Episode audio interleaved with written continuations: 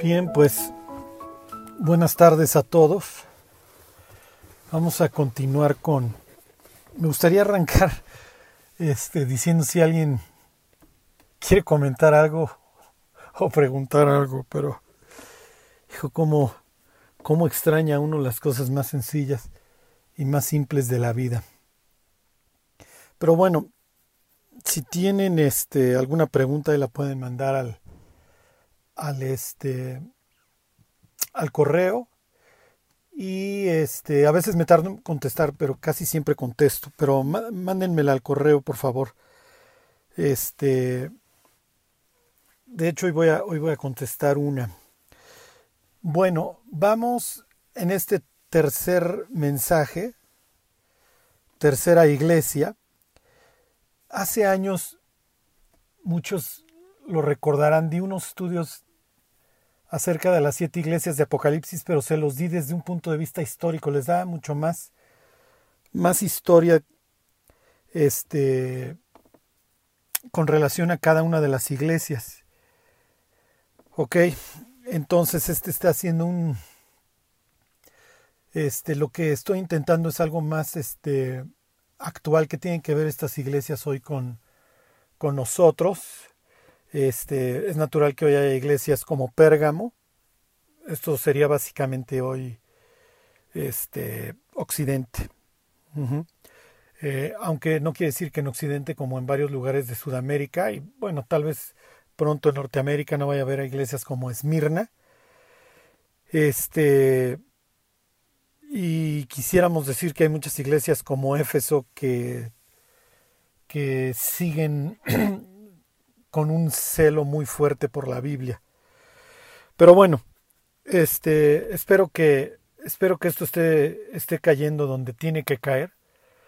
La idea es que conforme vayamos avanzando en el Apocalipsis, ustedes tengan muchas bases para entender lo que viene. Porque llegar al capítulo 9 o llegar al capítulo 12, ya desde el 6, este, sin ciertos conocimientos y ciertas bases que va poniendo Juan a lo largo del libro, como les he dicho antes, es, subir a una persona al Everest en helicóptero. O sea, se va a marear. Entonces nos tenemos que ir aclimatando poco a poco. Y pienso que esta, esta es la iglesia tal vez más pertinente para nosotros. Tiatira, que digo, está súper vigente ahora, desgraciadamente. Hay una agenda muy fuerte para la destrucción de los hombres, de las mujeres y de la familia, para que ya vengamos a una sociedad brutal y haya este satanismo dentro de, de la iglesia. la habían cantado, lo habían cantado desde los sesentas. Hay un video que no he vuelto a encontrar. Si alguien lo tiene, por favor, que me lo reenvíe de la hija de de Anton LaVey diciendo que todos los seminarios, y yo creo, no sé si lo lograron todos, pero por lo menos el 90% sí, que los seminarios americanos, este, los seminarios cristianos americanos iban a ser todos infiltrados. Y esa es la idea, finalmente, pues ¿para qué infiltras una cantina? O sea, tienes que infiltrar el cristianismo y destruirlo desde adentro. ¿Por qué? Porque el diablo tiene esta filosofía que les decía yo la última vez si no te puedo matar, hago que te mates. Y es precisamente lo que está haciendo en Pérgamo. Y es lo que va a hacer en Tiatira. Y es lo que va a estar intentando hacer en todos lados. ¿Por qué? Porque tener iglesias perseguidas como Esmirna o Filadelfia no es tan rentable para Satanás, porque resulta que las personas empiezan a purificar sus vidas cuando la están pasando mal. Entonces, la presión efectivamente genera genera de las piedras este, diamantes. Entonces, si le preguntaras al diablo, ¿qué prefieres, matar a los cristianos o pudrirlos? Pienso que él te contestaría que la segunda. ¿Por qué? Porque pudriéndolos, número uno, te vuelve inútil para el reino y número dos, al contrario, hago que seas un mal testimonio y seas causa de tropiezo. Entonces tiene un doble efecto. Mientras que en la persecución de las iglesias, si bien estoy disminuyendo el número de cristianos temporalmente, sabe que a la larga se le, se le extiende. O sea, se le va a extender el número. Como lo veíamos al analizar la iglesia de Esmirna, estas palabras de Pablo al capítulo 15 a los Corintios, ¿qué harán los que se bautizan por los muertos? O sea, cuando los mártires, de hecho mártires testigo, cuando hay muchos testigos fieles, como ahorita veremos uno, eh, los incrédulos se convierten porque se dan cuenta que esto es en serio. Cuando los cristianos están en el antro y están echándose sus quiebres y están fornicando, etcétera, el incrédulo no tiene el, más mínimo atractivo este para ver al cristianismo. ¿Por qué? Porque se da cuenta que el cristiano sufre por lo mismo que él por sus pecados. Entonces, este, prefiere vivir la vida loca. Digo, si el otro de por sí la está viviendo, si el cristiano también la vive conmigo, este, pues yo sufro. Sufro en mis pecados, pero por lo menos no me considero un hipócrita como este borracho que, que se hace llamar cristiano y que trae sus tatuajes y sus aretes y fornica de la misma forma que, que el mundano. Entonces, este, el propósito también de detenerme tanto en las iglesias es este que obtengamos el galardón completo, que, que pensemos, que meditemos y que nos demos cuenta que tenemos en derredor una nube grande de testigos que si, si, la pudiéramos escuchar, si estuviéramos hoy en un estadio, nos estarían gritando que no nos detengamos. Y como les he dicho, conforme vaya eh, esto avanzando, la putrefacción y, y el control que hoy ejerce este mundo, va a ser natural que el amor de muchos se enfríe. Pero no tiene ningún caso. O sea, ya llegamos hasta acá, bueno, pues ya vamos a terminar la carrera. O sea, me acuerdo de una nadadora que, que se quedó a unos metros de la playa cruzando el Canal de la Mancha. Y, y, es un recuerdo tristísimo porque ella dice que por la neblina no alcanzaba a ver la orilla, pero ya estaba muy cerca. Entonces, ¿qué tan cerca estamos? Digo, estamos dos mil años más cerca, pero seguro ya estamos muy ahí porque la posibilidad de controlar hoy a la humanidad de forma perfecta ya está ahí, ya está ahí. Entonces, este, pues ya es lo que Dios quiera. Este, me han estado preguntando muchos acerca del rapto. Hace rato que estaba yo este, repasando las notas de, bueno, no las notas, los versículos y, y estaba yo viendo Apocalipsis este, 12, en donde dice que su hijo, el hijo que da a luz, este, la mujer, le hace Israel ahí en capítulo 12, fue arrebatado. Entonces, este, la palabra, si mal no recuerdo ahí, pero bueno, la que usa Pablo ahí en Tesalonicenses, que es la que todo el mundo está volteando a ver ahorita, es jarpazo. Y estoy casi seguro que es la misma que usa ahí Apocalipsis. Se usa tres o cuatro veces. La pregunta de los 64 mil pues, es cuándo, ¿no? Y la respuesta rápida es, eh, eh, pues nadie sabe. y miren, muchos recordarán este, a don Harold Camping, que hasta donde entiendo no era un mal cristiano, yo nunca lo conocí, digo, yo, yo, yo supe de Harold Camping porque un día, no sé cómo, llegó un folleto a mis manos en donde marcaba, no me acuerdo si el 23 o el 28 de mayo, este, para que regresaba Cristo.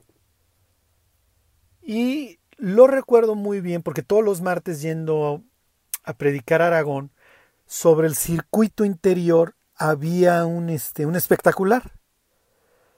La iglesia de Harold Camping, hasta donde entiendo, tenía muchísimos fondos y, y, los gastaron, pues claro, ya va a venir Cristo, en andar poniendo espectaculares, este, andar poniendo espectaculares en todo, no sé si en todo el planeta o nada más se enfocaron en ciertos países, pero bueno, el Distrito Federal tuvo la distinción de, de uno de los este, anuncios de Harold Camping. Y este. Y recuerdo que ese mismo año, o el año siguiente, este, murió, murió este señor. Y un locutor, ya no escucho el radio, este, pero bueno, un locutor de radio que me gustaba mucho escuchar, que es un cínico o por lo menos yo lo considero un cínico, en el buen sentido, o sea, tiene un sarcasmo bastante especial. Me acuerdo perfectamente que dijo, pues no llegó el fin del mundo para, para el mundo, pero sí para este señor. Y empezó a despotricar. Entonces, digo, estoy casi seguro que, digo, no nos resta mucho tiempo aquí. Este, pero ya veremos esta palabra cuando lleguemos ahí al capítulo 12. Este, es probable que cuando veamos este, a la iglesia de Filadelfia 3.10, pues ahí, ahí hay cosas que comentar alrededor de estas palabras de por cuanto has guardado la palabra de mi, de mi paciencia, yo también te guardaré de la hora de la prueba que ha de venir sobre el mundo entero para probar a los que moran sobre la tierra. Pero bueno, no coman ansias, este la realidad es que no tenemos que esperarnos a, que Cristo regrese, o sea, nos podemos morir cualquiera de estos días. Entonces, este, y por la causa que sea, ¿eh? no, no, no estoy pensando en ninguna causa, este, en particular. Pero lo que sí tenemos que tener en cuenta, digo, repito, es que nos vamos a encontrar con Cristo. Y el día que estemos frente a Él es el día más importante de nuestra existencia que somos seres eternos, ¿se acuerdan? Eclesiastés, Dios ha puesto eternidad en el corazón de ellos, sin que el hombre alcance a entender la obra de Dios. Si mal no recuerdo, es tres, tres y cacho ahí este, en, en Eclesiastés. Entonces, el día más importante de nuestra vida es el día que Cristo regresa y que pregunta por los talentos. Ajá. Entonces, como les decía yo hace algunos estudios, cuando, cuando los discípulos van camino a... Era viendo esto de que Juan es copartícipe en la tribulación, en la paciencia y en el reino. O sea, Juan cuando va con Jesús ahí a celebrar la última Pascua de Jesús, pues va con la idea de que ya vamos a reinar. Y este... Y no es cierto. Antes de salir camino a Jerusalén para, para morir, Jesús este, en Jericó, que es una ciudad ahí cercana, este, en Jericó dice uno de los evangelios que por cuanto creían que ya el reino de los cielos iba a arrancar inmediatamente, Jesús le dice una, una parábola, y ahí tiene la parábola de estas de los siervos, en donde ahí tienes este, la fortuna y cuando regrese te pido cuentas. Entonces, los mensajes a las iglesias son son muy importantes. ¿Por qué? Porque los que están sirviendo, bueno, a ver, no vamos a hacer las burradas que hicieron estos. Ajá. Y en general, todos los que queremos vivir para Cristo, bueno, pues de qué me tengo que cuidar, o sea, ¿qué hicieron? ¿Qué hicieron bien o qué hicieron mal? En el caso de los efesios, ¿qué hicieron bien? Amaban la Biblia y se la sabían y tenían cuidado por aprender el texto. En el caso de Esmirna, perseverancia. Perseverancia y valor. O sea, estos tipos sabían que todo lo que hacían tenía eco en la eternidad. Entonces, y en el caso de Pérgamo, ¿cuál va a ser la conclusión? Este, y bueno, es lo que vamos a ver ahora. Entonces, nos quedamos la última vez en el 2.13. ¿Se acuerdan? Yo conozco tus obras, se lo dice a todas las iglesias. ¿Y dónde moras? O sea, qué increíble. Vives donde vive Satanás, donde Satanás tiene su trono.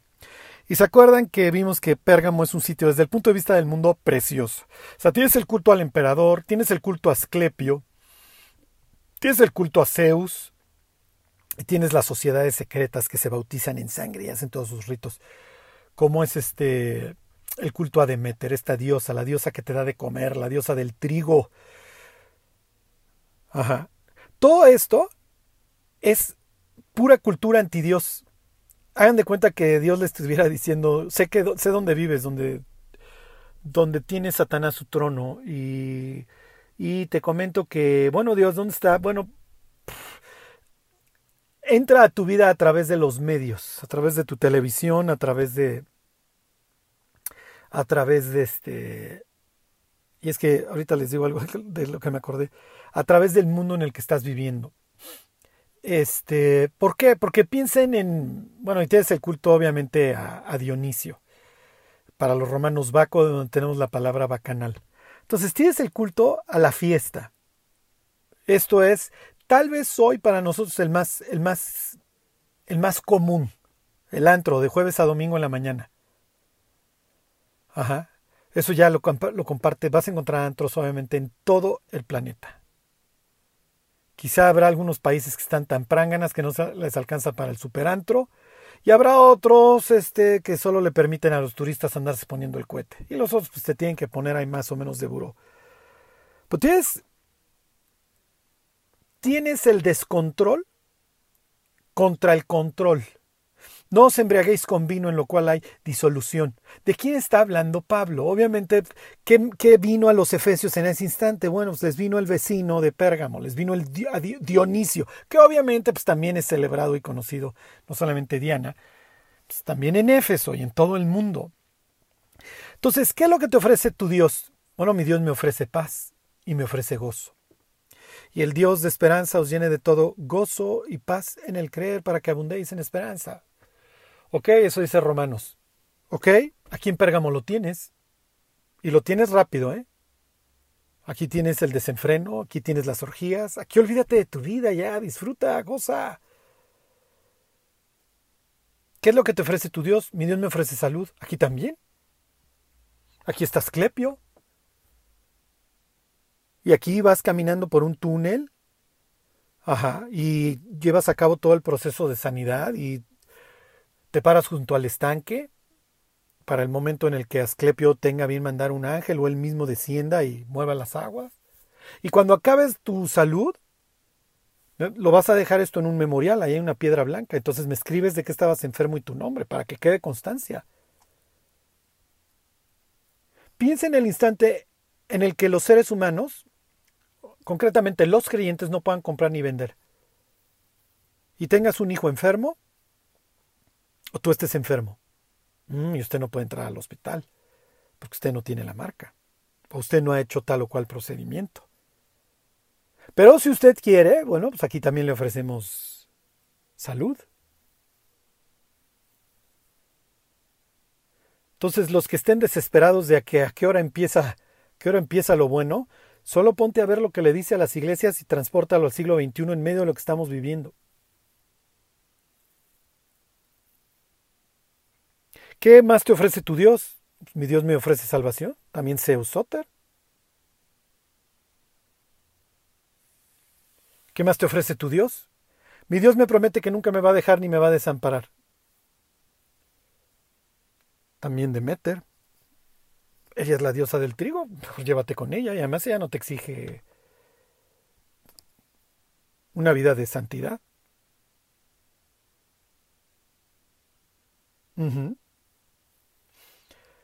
Entonces, como pueden ustedes ver en, todos estos tronos, tronitos, sillas o englobándolo todo. Ajá. A ver qué te ofrece su Dios, tu Dios, no, pues que eventualmente reinaré con él, pues reina desde hoy con nosotros, vuélvete parte de nosotros. Adora al, adora al César, ¿por qué no? Usa su marca. Ok, entonces les recuerdo, tienes varios candidatos al trono del Satán, el culto al emperador, el templo de Asclepio, que te ofrece la salud, Demeter, que te ofrece el pan. Fíjense, el emperador le roba la gloria a Dios, haciéndose pasar por el que tiene el control de todo. Asclepio le roba la gloria a Dios diciéndote que Él es quien te sana. Demeter le roba la gloria a Dios diciéndote que ella es quien te alimenta. Zeus diciéndote que Él es el que te salva. Y Baco diciéndote que Él es el que te da la paz. Ok, se los vuelvo a leer. Yo conozco tus obras y dónde moras, donde está el trono de Satanás. Pero retienes mi nombre y no has negado mi fe, ni aún, ni aún en los días en que Antipas, mi testigo fiel, fue muerto entre vosotros. Entonces, ¿quién es Antipas? Miren, de, Antipas, digo, no, no, se sabe mucho. Lo que sabemos, miren, la, su nombre lo, su nombre lo, lo traducen como contra todos es, más bien antípatros, sería el diminutivo de antípatros que pudiera ser como contra los padres. y es que la sociedad romana tenía como institución mayor al pater familias, que esto no estaba mal. Lo que estaba mal es que era una figura que eventualmente podía tener una apoteosis, se llamaban los dioses manes y los dioses lares, o sea, el, el padre de familia eventualmente se convertía en una deidad. Si se acuerdan de la película del gladiador en donde tiene sus muñequitos, este, digo, no vean Hollywood, lo recordé, la vi hace, no sé, no es algo de lo que me sienta este orgulloso, pero bueno, les va a servir este la imagen. Si se acuerdan que el, el cuate este, el, el, actor principal está ahí adorando a sus muñecos. Son sus padres, está adorando a sus padres. Entonces, es, un, es algo increíble porque es quien está contra la institución romana. Concretamente piensen en el padrino. ¿Ok? Entonces, había cosas rescatables, sí, pero finalmente tienes una economía basada en la esclavitud y en la conquista. O sea, pues sí, si tienes todo el mundo trabajando para ti y la otra opción es la cruz o que le cortes la cabeza. Entonces a veces se ensalza mucho las instituciones romanas como el bonus pater familia, el buen padre de familia que hubiera hecho. Sí, pero Roma, al final del día, acuérdense, todos los que tengan admiración por ese imperio, es presentado en la Biblia como una bestia, que una bestia incontrolable que eventualmente Cristo tiene que destruir. Entonces, Antipas es increíble porque se opone, ajá, se opone al Satán y no le importa si todo el mundo lo odia. Charlie, ¿qué vigencia tiene esto? Esto tiene toda la vigencia. Conforme pasen los meses y o años, los creyentes que creemos en cosas como el nacimiento virginal, la vida eterna, el regreso de Cristo, el infierno y sobre todo Juan 14:6, que Jesús es el único camino, la única verdad y la única vida. Ajá, y no creemos en, en la propaganda, vamos a ser cada vez más criticados porque ¿cómo es posible? Porque en las noticias dijeron A, B, C y D y tú no crees eso. Y va a haber cualquier cantidad de frases y de argumentos para difamarnos. O sea, piensen en el mundo de Pérgamo y Antipas diciendo, me vale que me maten. Pues yo no voy, yo no voy a ir a la borrachera, yo no voy a adorar al, César, yo no voy a adorar a Zeus. Me pudiera importar menos el panteón romano pues, es un bicho raro, es un enfermo, es un loco. Sí. Y como les decía, o sea, las razones para usar la marca van a ser las más nobles, no vayan a pensar que son las peores. Por eso antes tiene que pasar un ángel diciéndole a las personas, si te pones la marca te vas al infierno. Porque el mundo va a ser, ¿cómo no te la pones? Estás loco. Estás enfermo.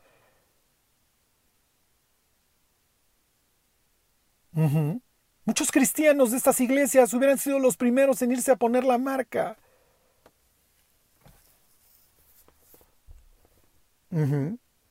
Entonces, cuando veamos la iglesia de Esmirna, les decía yo este versículo de acordaos de los presos como si vosotros estuvierais presos con ellos y de los maltratados como que también vosotros estáis en el cuerpo.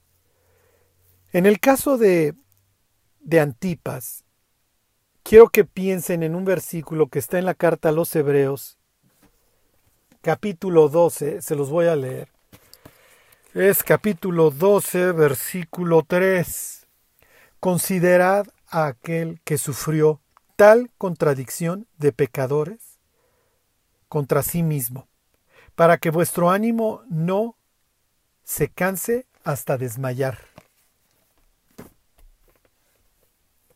Entonces, Jesús tenía un discípulo frente a la cruz, a Juan. Lo otro es ver a su mamá y a otras mujeres berrear mientras él está desnudo, asfixiándose. Y las grandes personalidades de su época, el centurión, antes Pilato, los saduceos, estos ricos, los aristócratas, viéndolo feo y burlándose de él y diciendo, qué bruto tipo.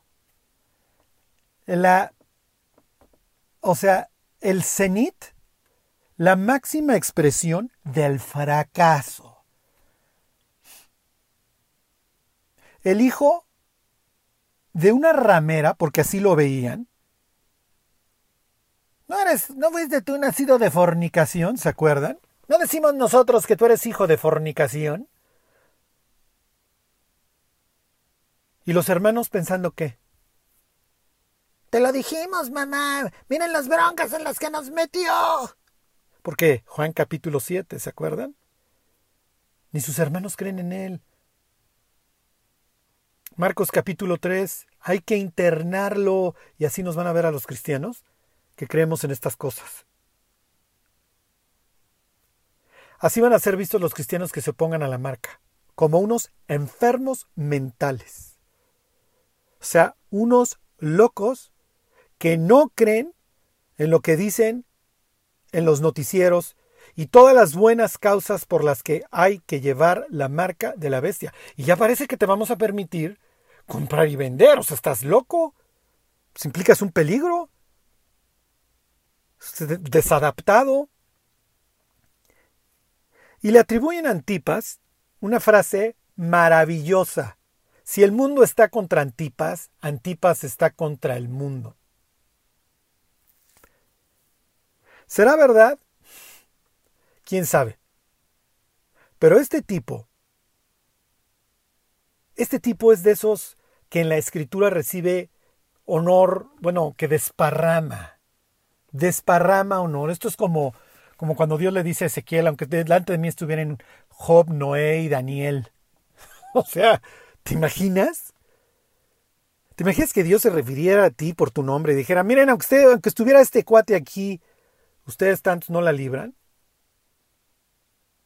Digo, hablando de gentes que recibieron contradicción. Y les hago un paréntesis, este, los sumerios decían que Noé vivía en depresión.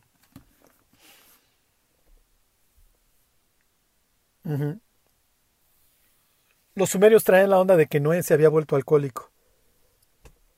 Imagínate que sobrevivas tú y tu familia de millones y millones de seres humanos por un juicio de Dios. En lo más mínimo creo que Noé haya sido alcohólico, ¿eh? ni, ni, ni depresivo. Pero de que habrá pasado varias noches en franca depresión, en una tristeza espantosa, digo, tienes que ser un tienes que ser un sociópata si te puedes bajar del arca sin que haya seres humanos y gozarte. Y es lo último, como la Biblia presenta a Noé. O sea, no me imagino esas noches en donde lo único que escuchaba era el aguacero.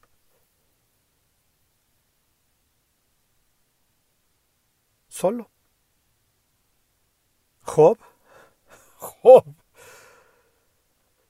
Pierdes todo, se mueren tus hijos. Y cuando no se puede poner peor, te llegan tres cuates que te empiezan a exhortar. Oye, si tú estuvieras en mis zapatos, no estarías dando de brincos. Además, las costras de la sarna no te lo permitirían tampoco.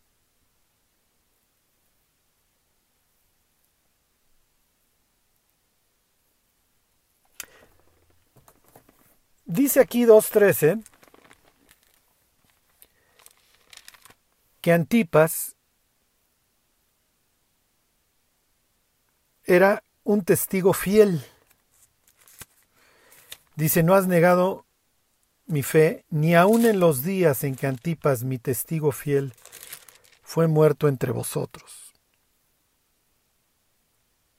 Les voy a volver a leer parte de la introducción del Apocalipsis de en el capítulo 1. Les leo los versículos 4 y 5, el 1, 4 y 5. Dice Juan a las siete iglesias que están en Asia, gracia y paz a vosotros del que es y que era y que ha de venir, y de los siete espíritus que están delante de su trono, y de Jesucristo el testigo fiel, el primogénito de los muertos y el soberano de los reyes de la tierra. Y de Jesucristo, dos palabras, el testigo fiel. Y fíjense cómo se, se expresa Jesús de Antipas. Pero retienes mi nombre y no has negado mi fe, ni aun en los días en que Antipas, mi testigo fiel, fue muerto entre vosotros. Hijo, ¿cómo te gustaría que Dios dijera, ah, sí, este, fulanito, mi testigo fiel?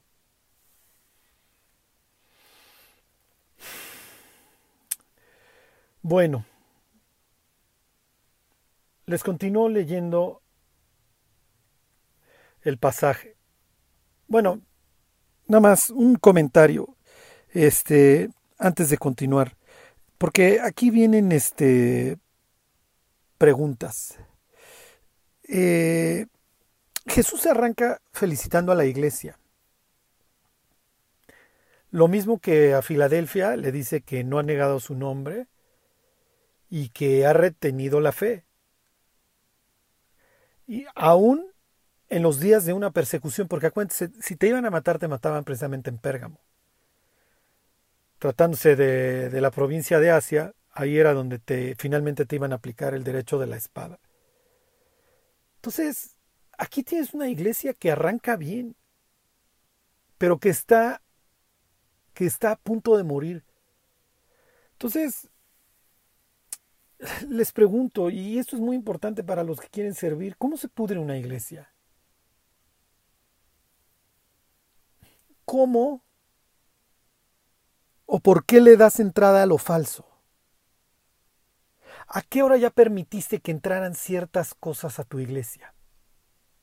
¿Qué fue lo que te motivó? Y la mayoría de los casos pienso que son buenas intenciones. ¿eh? O, sea, no, o sea, no pienso que los pastores estén pensando, a ver cómo destruyo la iglesia. O sea, hoy meterte a una iglesia de una denominación de estas que algún día predicaron el Evangelio, piensen luterana, presbiteriana, no sé cuántas de esas queden fieles. Pero como les digo, o sea, no, no, no creo que los pastores o los que llevan tiempo en la iglesia estén pensando, oye, ¿cómo nos la echamos? O sea, seguramente hay buenas intenciones detrás de todo esto.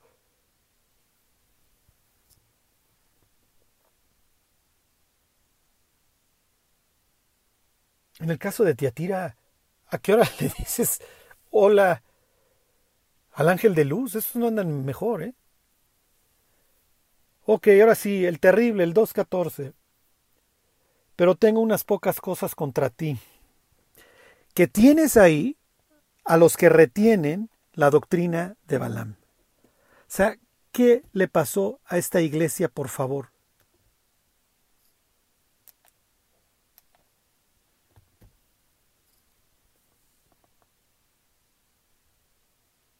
O sea, ¿a qué hora dejaron pasar a los de, a los de Balaam? Dice que enseñaba a Balac a poner tropiezo ante los hijos de Israel, a comer cosas sacrificadas a los ídolos y a cometer fornicación. y bueno, pues ya para acabar de abrir la puerta, pues ya que entren todos. Y también tienes a los que retienen la doctrina de los nicolaitas, la que yo aborrezco. Entonces, ¿a qué hora es? A ver, muchachos, pásenle, ¿por qué no reventamos a la iglesia? hey, esto suena bien, ¿por qué no pasan? Cuando hay en la serie de, de Jeremías, ahí búsquenlo, este, y los pastores no dijeron dónde está Jehová, estoy casi seguro que es esa, en donde les puse la foto de una puerta de un corral en la antigüedad, y, y esa foto es de Jordania, si mal no recuerdo.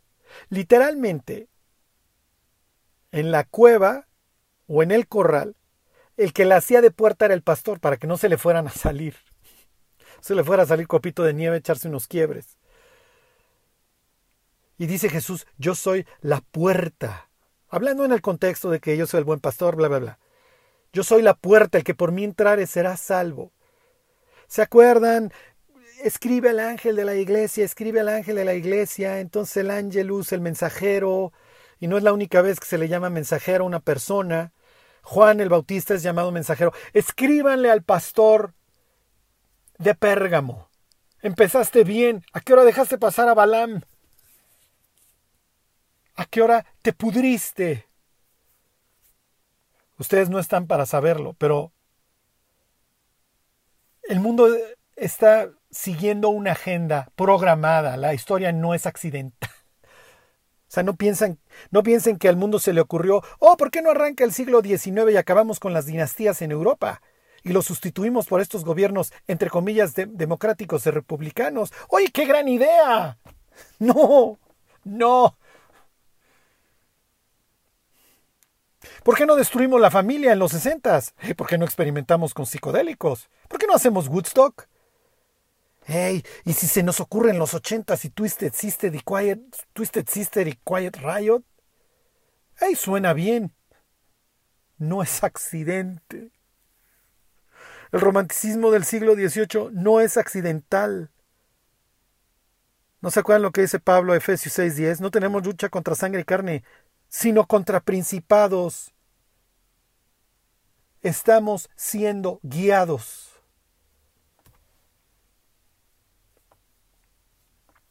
En 1922 hay un gran predicador, ¿cómo se, el próximo se los digo, se me fue su nombre. Pero para los que les guste la historia, este Charles Henry, no me, no me, acuerdo, este, hace una gran predicación en Nueva York, gran entre comillas, por favor, este, en donde niega las doctrinas fundamentales de la Biblia y lo escucha un gran empresario, le dice, me gusta lo que, lo que dijiste. Y ahí arrancó la destrucción del cristianismo. Nacieron los Christian Superstars, luego la iglesia emergente, etcétera, etcétera.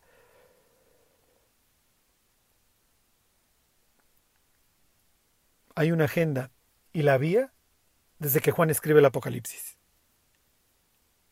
Vamos a permitir la fornicación y la sensualidad en la iglesia. ¡Ey! ¿Por qué no? Se llamaba la profetisa, se llamaba el profeta Balaam, Juan, o nada más se te ocurrió ponerle así. Este. En el caso de Tiatira se llamaba Jezabel, o, o tú le pusiste así para que despertáramos. No, no sé, no tengo la más remota idea. Este. Perdón, tuve aquí unas fallas técnicas. Pero si Juan está haciendo referencia a Balaam, vamos a leer acerca de Balaam. Los que tengan su Biblia, váyanse al libro de números, vamos a leer unos versículos. Hasta aquí vamos a llegar hoy. Es, hasta esta parte de, de, números. Esto es muy importante. Este, hay una agenda, hay una agenda para la destrucción del cristianismo. La agenda nació desde el instante que nació el cristianismo. Y en el caso de Esmirna te mato. En el caso de Éfeso hago que dejes de amar, ya que te olvides de por qué, del por qué haces las cosas. Aquí, aquí invito a la sensualidad. Como dice Santiago, los sensuales, los que no tienen el Espíritu. Y como no hay el Espíritu Santo, a ver qué te invento. Y convierto la iglesia en un circo, porque el alimento que es la palabra de Dios y que necesita el creyente es algo que el incrédulo no necesita y con ese te entretengo. O sea, hay cristianos que hoy mueren de inanición. Necesitan la palabra, les interesa, la quieren, quieren entender quiénes son, a dónde van y qué espera Dios de ellos y, y, y disciernen, vislumbran que está en la Biblia. Pero no se les está dando. Ok. El libro de números presenta muchos temas. Israel es una nación santa con un propósito. Dios hace un censo, este es mi pueblo, yo lo saqué de Egipto, yo lo amo. A partir del Éxodo y el libro de Levítico le he enseñado lo que es el espacio sagrado, qué es lo que yo qué implica que habite yo entre ellos. Y en el libro de números hago el censo, pero se llama números, por eso le pusieron así. Porque este es mi pueblo. Es un pueblo numeroso, este, con sus tribus, etcétera. Te hablo ahí de que está mal fornicar. Entonces, si la mujer ya se me anda perdiendo fornicando, su muslo va a caer y va a dejar de ser fecunda, como lo es el pueblo de Dios. cuando anda fornicando. Y cae la maldición sobre el pueblo de Dios. Pero yo quiero que haya muchos consagrados, entonces te enseño a cómo consagrarte a mí. Va a haber una, una forma física de notarlo en, tu cabello, en tus alimentos, en la forma en la que eres, estás alejado de la, de la muerte. Y además te enseño a cómo poner mi nombre sobre ti. Ajá. Entonces, tiene muchos conceptos el libro de números acerca de este pueblo santo. Y en los capítulos 13 y 14 vemos así el fracaso del pueblo que no quiso entrar a la tierra prometida. Lo quiso hacerlo en sus fuerzas y fracasa. Pero finalmente, así como a Sansón le vuelve a brotar el pelo, crece esta generación, la que supuestamente iba a morir en el desierto, crece. Va muriendo la generación incrédula, se acuerdan de los 20 años para arriba, y esta nueva generación empieza a experimentar lo que es la consecuencia de la fe, que es la victoria.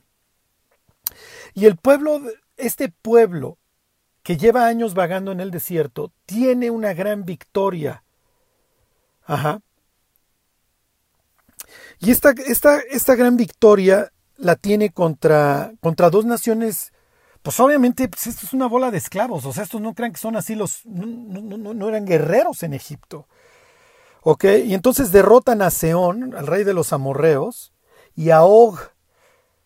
Sí, que más adelante en el libro de Deuteronomio te cuenta, o en el propio Números, este, que es un gigante, etcétera. Antes ya vienes de leer que cuando vieron a los gigantes, a los nefilim estos que menciona el libro de números, tuvieron miedo, pero ahora ya no tienen miedo y enfrentan y entonces tienen gran, gran victoria sobre Seón y gran victoria sobre Og. Entonces, obviamente estas primeras victorias son causa de, de, lo mejor para los judíos. Sí podemos, tenemos lo que se, tenemos lo que se necesita, tenemos a Dios de nuestro lado. Pero cuando van pasando por Moab, Balak, hijo de Zippor, que en aquel entonces este, era el dios de, el dios, el rey de Moab, cuando los ve, este, sabe que la lucha es espiritual. Es el gran dios de Egipto. Mm, este es el que no me refiero al dios de Egipto, sino al dios del universo, pero este es el dios que tuvo victoria sobre los dioses de Egipto. Mm. Y Egipto pues, es una nación poderosa, entonces si le oscureció el sol a Ra es que este dios es bastante poderoso. Y si convirtió el Nilo en sangre, porque el Nilo era visto como un dios, bueno, pues este es un dios bastante poderoso. Y si aquellos adoraban a los escarabajos y, y este dios trajo moscas y cualquier cantidad de insectos, debe ser un dios poderoso y se les destruyó sus cosechas. Y sí, sí, sí, sí. Oh, entonces la, guerra es espiritual. Mm, ok. Voy a traer un profeta famoso. Voy a traer a Balaam, al Señor de los pueblos, al Señor del pueblo. Esto es muy buena idea. Voy a traer a Balaam. Capítulo 22 del libro de Números. Le manda decir, le manda mensajeros. Eh,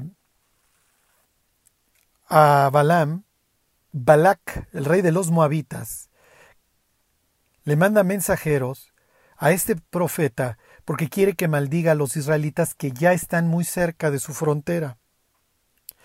Y entonces le, escribe 22.6, ven pues ahora te ruego, maldíceme este pueblo, porque es más fuerte que yo.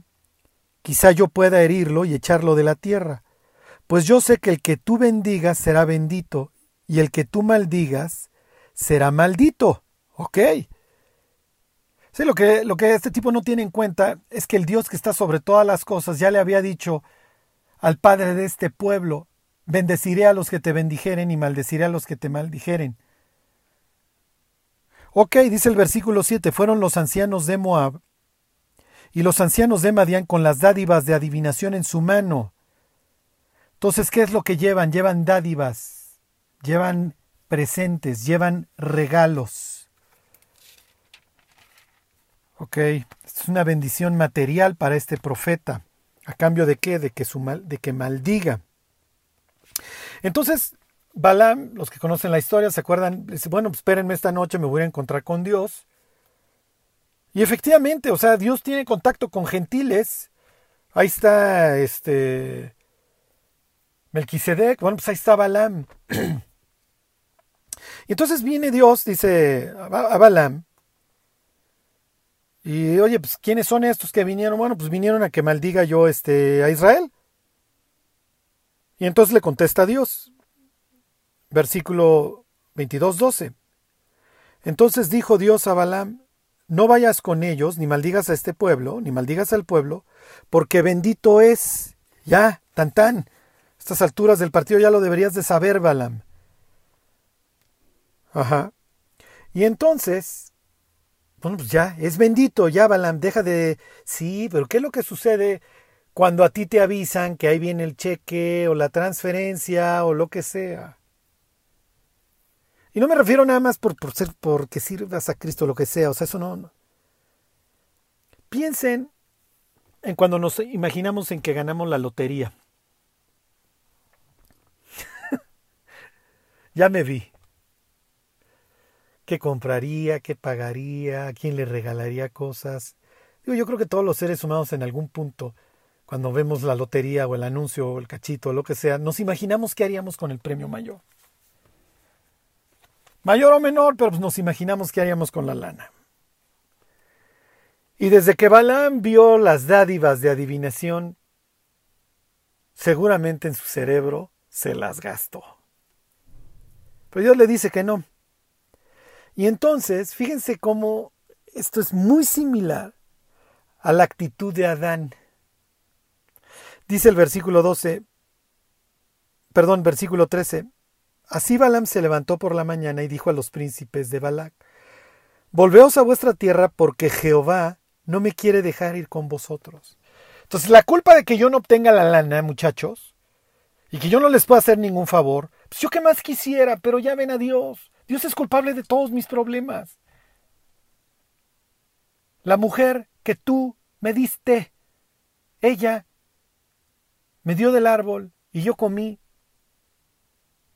Entonces aquí ya te empieza a mostrar un tipo que está bastante frustrado.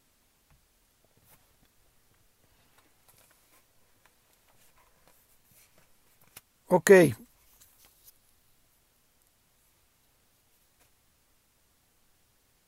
Volvió Balac a enviar otra vez más príncipes, versículo 15, y más honorables que los otros. Versículo 16, los cuales vinieron a Balaam y le dijeron, así dice Balac, hijo de Zippor, te ruego que no dejes de venir a mí, porque sin duda te honraré mucho, y haré todo lo que me digas. Ven pues ahora, maldíceme a este pueblo. Más dinero, más promesas, más cosas para gastar. Y así arrancará uno de los capítulos más grises en la historia del andar de los israelitas, que los va a dejar manchados por mucho tiempo. Aquí le voy a dejar y continúo la próxima semana con este superpersonaje Balaam. Pero les voy a adelantar una cosa, Balaam no va a lograr maldecir a los judíos. Pero Balaam conoce la fórmula para la destrucción del pueblo de Dios.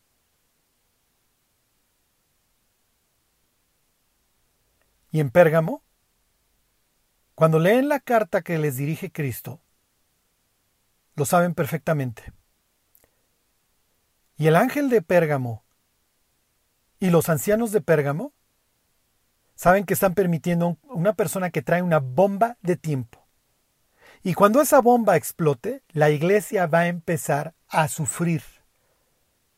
Y sufrir poco a poco. No es la bomba atómica. Es un cáncer que se irá alargando poco a poco y que va a ir generando mucho dolor y se verá en los frutos de la iglesia. Poco a poco irán viendo a los creyentes coquetear con el mundo, para luego abrazarse del mundo y luego vivir como el mundo. y estar celebrando con Baco y estar fornicando en las sesiones secretas de Demeter, estar adorando si eso quiere la pareja a Zeus, estar buscando la felicidad. Borren la palabra felicidad, estar buscando el gozo donde no lo van a encontrar. Total y perfectamente perdidos, cual rata en laberinto. Cada vez más angustiados y más deprimidos. El gozo del cristiano, dice la Biblia, es su fortaleza. Y antes que el gozo, hay algo más, que genera el gozo y eso a su vez la fortaleza. Y lo vemos la, la próxima. Las promesas que Dios le hace a esta iglesia tienen que ver con esto. Y les dejo las preguntas. ¿Por qué le promete Dios a Pérgamo darle del maná escondido? ¿Por qué le promete una piedrecita blanca? Y esa lo más es que ya sabes por dónde va la pichada, porque ya te lo dije hoy. ¿Por qué le ofrece un nombre nuevo? Que Dios nos lleve a ser fieles como Antipas. Y si el mundo no nos quiere, pues ya estará. Con que nos quiera Cristo y los creyentes que aman a Dios. Con eso tenemos más que suficiente. Que Dios los bendiga. Y se alegró el pueblo por haber contribuido voluntariamente, porque de todo corazón ofrecieron a Jehová. Primera de Crónicas 29:9.